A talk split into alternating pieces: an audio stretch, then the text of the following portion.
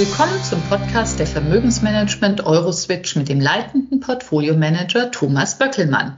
Herr Böckelmann, leider dunkle Wolken über den Aktienmärkten nach wie vor. Der August war ja schon nicht gut, der September jetzt sogar noch schlechter. Werden Sie denn heute zu unserem Stimmungsaufheller? Hm, ich meine, dafür werden wir nicht bezahlt, gute Laune zu verbreiten. Also als Vermögensverwalter erwarten die Kunden zu Recht, dass wir in erster Linie bestmöglich ähm, ihr Geld durch die Stürme da draußen navigieren. Und ähm, Stand heute sieht doch alles sehr nach einem perfekten Sturm aus. Wir haben hohe Inflation, wir haben schnell stark steigende Zinsen plus Rezession alles in allem natürlich ein Giftcocktail für die Kapitalmärkte. Und ähm, wir haben eigentlich ähm, in allen drei ersten Quartalen des Jahres im Durchschnitt äh, eine negative Entwicklung gehabt bei Anlageklassen Aktien wie Anleihen. Insgesamt sind 36.000 äh, Milliarden US-Dollar an Buchwert verloren gegangen. Und das ist natürlich alles äh, andere als gute Voraussetzung, um hier als Stimmungsaufheller zu agieren. Dabei sah es im Sommer recht gut aus nach einer Erleichterung. Ähm, es war ja so, dass die, die Inflationsraten sich in ihrer Steigung abgeschwächt haben, also absolut steigend, aber die relative Steigerung ist schwächer ausgefallen. Wir haben erste Signale einer Abkühlung in der Wirtschaft gesehen. In der Folge hm, hat schon der ein oder andere geglaubt, ähm, dass die Fed äh, vielleicht nicht so stark einbremsen würde. Äh, leider war dann doch das Gegenteil der Fall und das hat dann die Märkte negativ überrascht. Wo liegen denn äh, die Herausforderungen für die Notenbanken? Zum einen ähm, in den USA für die Fed, zum anderen aber auch äh, für die EZB. Sind die Aufgaben vergleichbar oder komplett unterschiedlich? Hm, fangen wir mit der Fed an. Die Fed bewältigt eine Art Trauma hm, das sie schon mal erlebt hat in den 70er und 80er Jahren. Zumindest verweist die selber immer wieder darauf in den 70er Jahren ähm, hohe Inflation. Man hat mit Zinsanhebungen reagiert. Die Wirtschaft schwächte sich dann wunschgemäß ab. Man hat die Zinsen dann wieder leicht gesenkt. Und dann passierte das, äh, womit man nicht gerechnet hat. Die Inflation verfestigte sich nicht nur, sondern ist weiter gestiegen im zweistelligen Bereich. Und das machte dann eine zweite Runde von Zinsanhebungen erforderlich, damals durch den FED-Präsidenten Paul Volcker, der die Zinsen auf bis zu 20 Prozent angehoben und damit eine sehr, sehr schwere Rezession der USA in Kauf genommen. Und ähm, der Mann hatte Erfolg, er gilt als Held im Kampf gegen die Inflation. Aber so etwas will man natürlich natürlich unbedingt vermeiden. Und ähm, da man ja ohnehin etwas zu spät agiert hat, wir erinnern uns ja daran, dass man die Inflation äh, als, als vorläufige äh, Symptome äh, erst gesehen hat, also gar nicht als hartnäckig. Man hat sehr spät angefangen zu reagieren und die Gefahr ist natürlich jetzt groß, dass man gerade unter dem Eindruck der 80er Jahre jetzt länger und kräftiger mh, auf dem Bremspedal steht als eigentlich notwendig. Bei der EZB haben wir eine andere Lage.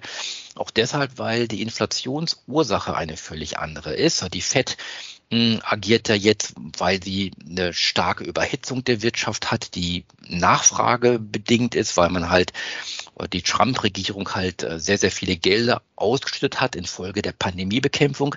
Bei der EZB haben wir eine andere Situation. Die Preisanstiege hier, die Inflation ist ja in erster Linie angebotsbedingt. Also es geht nicht darum, jetzt mit Zinsanhebungen eine überhitzte Wirtschaft abzukühlen. Eigentlich müsste man das Angebot erhöhen, zum Beispiel an Energie. Aber das ist natürlich nicht Aufgabe einer EZB. Dennoch äh, ist es faktisch ohne Alternative. Und jetzt kommen wir vielleicht, weil die sagten, inwiefern sind die Aufgaben vergleichbar. Es ist auch für eine EZB ohne Alternative, die Zinsen zu erhöhen. Denn schlussendlich geht es ja in dem Finanzsystem, was wir haben, um Vertrauen. Das gesamte Finanzsystem ist in erster Linie auf Vertrauen aufgebaut. Und da ist es ganz, ganz wichtig, die Inflationserwartungen äh, unter Kontrolle zu bekommen. Und äh, die USA verzeichnet da erste Erfolge. Äh, in Europa muss man mal schauen. Und Europa ist sowieso ein härterer Job, muss man sagen, in dem Zusammenhang. Welche Stolpersteine sehen Sie denn in Europa? Äh, wie lange soll der Podcast dauern? Ja, also das ist wirklich eine sehr, sehr lange Liste. Äh, vielleicht mal zum Einstieg, ähm, schauen Sie sich einfach an, Euro, US-Dollar, die Wertentwicklung in diesem Jahr. Der Euro hat gegenüber dem US-Dollar 15 Prozent an Wert verloren. Das ist nicht nur pro US-Dollar als, als Krisenwährung in der Welt, es ist auch mit Sicherheit ein Spiegel der Wahrnehmung Europas in der Welt. Also Europa ist unter Druck in der internationalen Wahrnehmung. Und da sind viele strukturelle Faktoren. Das ist zum einen die Heterogenität äh, des Wirtschaftsraums. Äh, viele, viele Länder, unterschiedliche Wirtschaftsphilosophien, unterschiedliche Art und Weise mit Problemen umzugehen und politisch auch zerstritten. Ich denke mal, das ist offensichtlich. Wir erleben es ja immer wieder in der Europäischen Union. Und dann halt eben andere Faktoren, die nicht minder wichtig sind. Zum einen die Bürokratie in der EU. Äh, die geht so weit, dass sie mittlerweile den Standort gefährdet. Es gefährdet Innovation. Wir erleben es auch gerade jetzt, wie einige Unternehmen äh, signalisieren, sie könnten Gas einsparen, wenn sie auf Öl wechseln könnten, aber das dürfen sie nicht. All diese Dinge.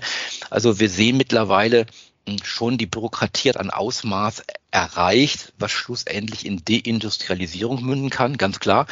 Dann dieser stark ausgeprägte Datenschutz äh, in der EU, der mittlerweile viele Bereiche der Digitalisierung gefährdet.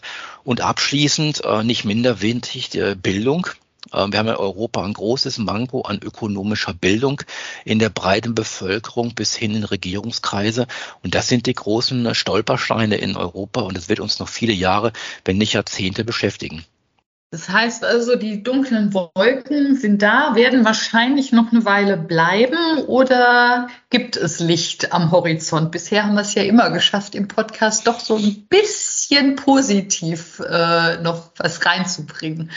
Ja, man kann auch zum gewissen Grad auf den Gewöhnungseffekt setzen. Ich meine, vieles dieser negativen Nachrichten äh, steckt schon drin. Jeder hat es mittlerweile verarbeitet, jedes Medium berichtet, also ist alles gar keine Überraschung mehr. Äh, und insofern kann man durchaus mal nach vorne schauen, wo gibt es denn Potenzial, auch die Krise wieder in den Griff zu kriegen. Fangen wir an mit den USA.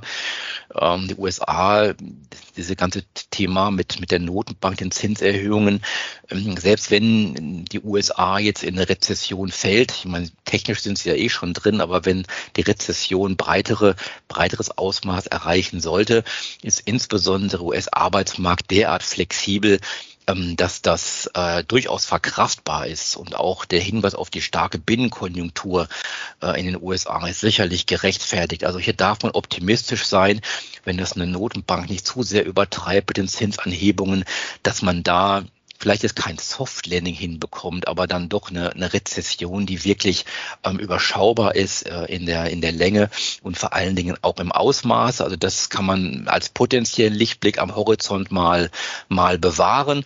Hm, Europa das habe ich sicherlich gerade sehr, sehr, sehr, sehr komplex geschildert, aber auch da gibt es ja die ersten Anzeichen aus der Politik für mehr Pragmatismus, also selbst in Deutschland langsam, langsam, aber es geht doch in die, in die richtige Richtung. Es gibt doch immer mehr Stimmen, die sagen, äh, dass äh, die Planwirtschaft, die man in vielen Bereichen hat, doch ein Irrweg sei und dass die Märkte Teil der Lösung sind, nicht unbedingt des Problems. Also die Diskussion geht da in die richtige Richtung, wobei die richtige Richtung ähm, ist nicht unbedingt die, die ein deutscher Steuerzahler gerne hätte.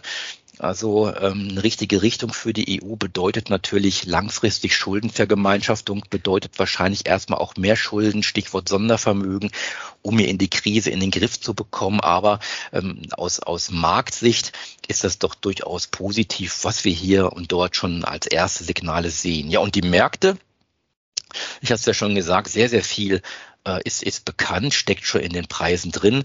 Wenn wir jetzt mal ein bisschen sagen, wenn wir mal die Eskalation, die denkbaren geopolitisch außer Acht lassen, nuklear, Taiwan, all, all diese Dinge, äh, dann kann man sich natürlich auf nackte Zahlen mal konzentrieren.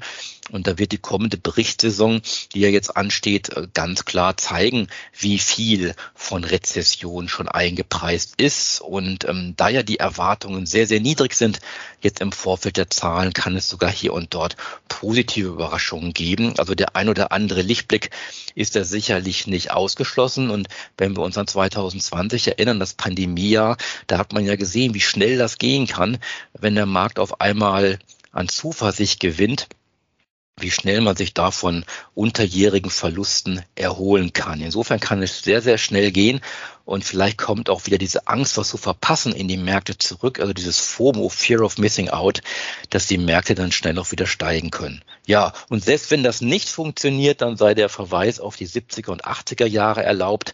Äh, stark schwankende Börse, immer im zweistelligen Bereich hin und her. Und auch da war es richtig, äh, die Ruhe zu bewahren, auch investiert zu bleiben. Und insofern gilt auch wahrscheinlich für dieses Jahr, äh, manche Stürme muss man halt aushalten. Herr Böckelmann, vielen Dank für das Gespräch. Ähm, ich bin gespannt, was wir dann nächsten Monat zu hören bekommen. Danke ich Ihnen. Danke Ihnen. Tschüss.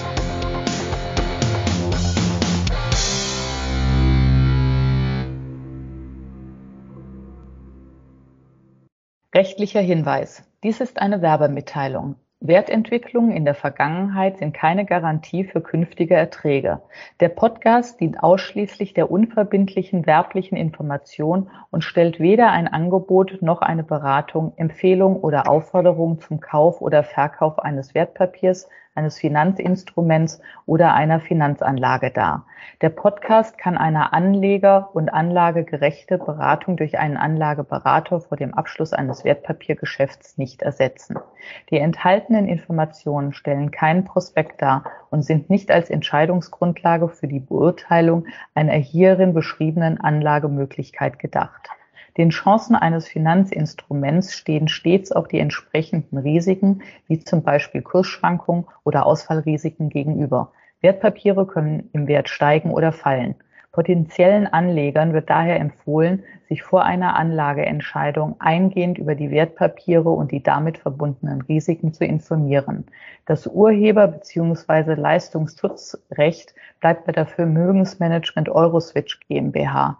Die Veränderung und Bearbeitung außerhalb der Grenzen des Urheberrechts in anderen elektronischen oder gedruckten Publikationen ist ohne ausdrückliche Zustimmung des Autors nicht gestattet.